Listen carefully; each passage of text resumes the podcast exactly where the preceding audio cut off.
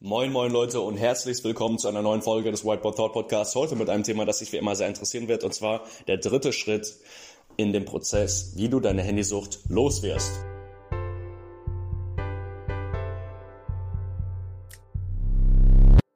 So, ihr habt jetzt zwei Wochen schon vorüber. Die erste Woche habt ihr jeden Tag eure Zeit aufgeschrieben, eure Unlocks aufgeschrieben.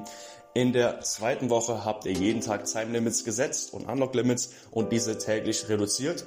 Und ihr seid jetzt nach 14 Tagen bei Schritt 3 angelangt. Ich denke, ihr werdet schon einen massiven oder eine massive Verbesserung festgestellt haben bei eurer Handynutzung und generell, wie ihr eben euch in Bezug Handy verhaltet. Wenn nicht, dann wird dieser dritte Schritt euch ultimativ dazu bringen, diese Handynutzung zu verbessern. Aber dieser Schritt tut, glaube ich, auch den meisten am meisten weh.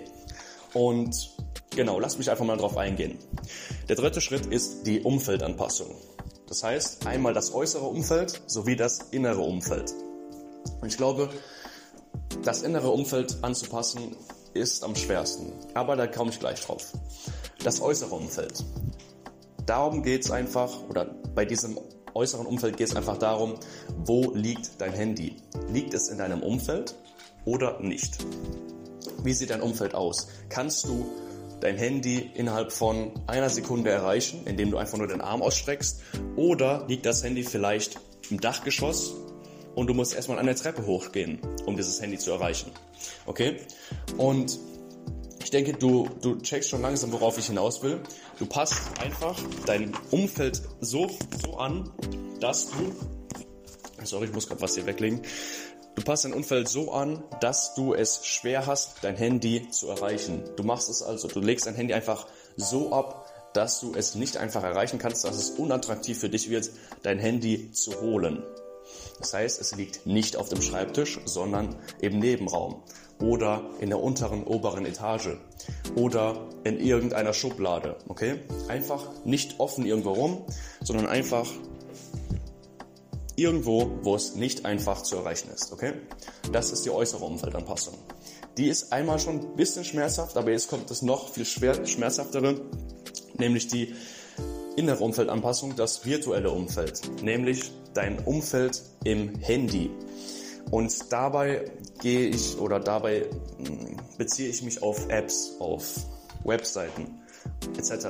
Wo verbringst du deine meiste Zeit, okay? Überleg dir, was am meisten Zeit frisst, wenn du am Handy bist.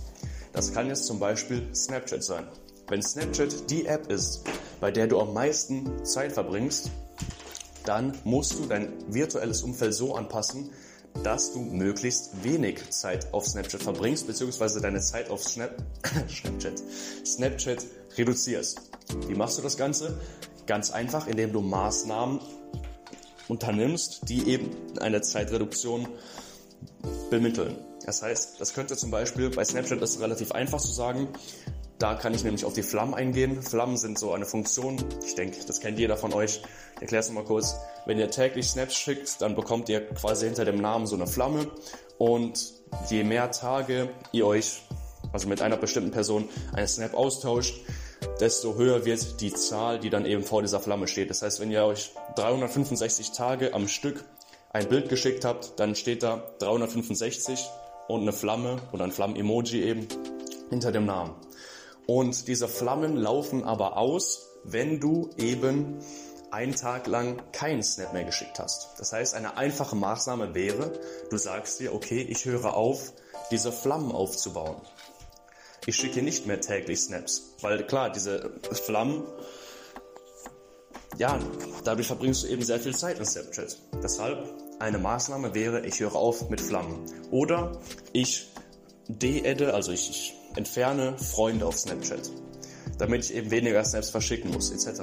Und solche Maßnahmen musst du eben treffen, damit du eben deine Zeit dort reduzieren kannst, wo du sie am meisten verschwendest.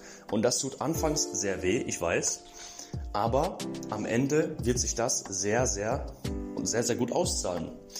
Ein anderes Beispiel. Du liebst es auf, auf TikTok zu chillen und die ganze Zeit Videos anzugucken und das beläuft sich dann eben im Endeffekt auf anderthalb Stunden am Tag. So, wie kann ich das Ganze reduzieren? Ganz einfach, indem ich eben Seiten deabonniere, die ich eben, sag ich mal, häufig anschaue oder indem ich einfach die App ganz lösche. Solche Maßnahmen müssen getroffen werden und je extremer diese Maßnahmen sind, desto größer ist der Benefit, den du daraus ziehst, okay? Das heißt, wenn du jetzt bei Snapchat zum Beispiel diese Flammen aufhörst, klar, das ist ein guter Schritt in die richtige Richtung. Du wirst weniger Zeit auf Snapchat verbringen, aber was letzten Endes dafür sorgen wird, dass du keine Zeit auf Snapchat verbringst, ist die Deinstallation, okay? Und das musst du eben auch in Betracht ziehen, wenn du wirklich willst, dass du weniger Zeit am Handy verbringst. Und du musst eben diese Maßnahmen treffen. Du musst eben diese Kompromisse eingehen. Wenn du mehr Zeit haben möchtest, dann musst du eben an solchen Enden Maßnahmen treffen, die unter anderem wehtun. So, was heißt das jetzt für dich? Nach diesem Podcast setzt du dich jetzt hin und schaust, wo verbringe ich am meisten Zeit? Einmal im Handy und dann triffst du eben Maßnahmen und überlegst dir, okay, was will ich am Ende haben? Was, will, was soll mein Ergebnis sein? Will ich einfach meine Handynutzung so stark reduzieren, dass ich es fast gar nicht benutze? Dann musst du eben extreme Maßnahmen ergreifen, die eben wehtun. Plus dein äußeres Umfeld anpassen. Wo liegt dein Handy? Erreichbar oder nicht erreichbar? Ich hoffe, diese Serie, diese Podcast-Serie hat euch gefallen und sonst habe ich eigentlich nichts mehr zu sagen. Habt einen schönen Tag, Freunde und haut rein. Ciao, ciao.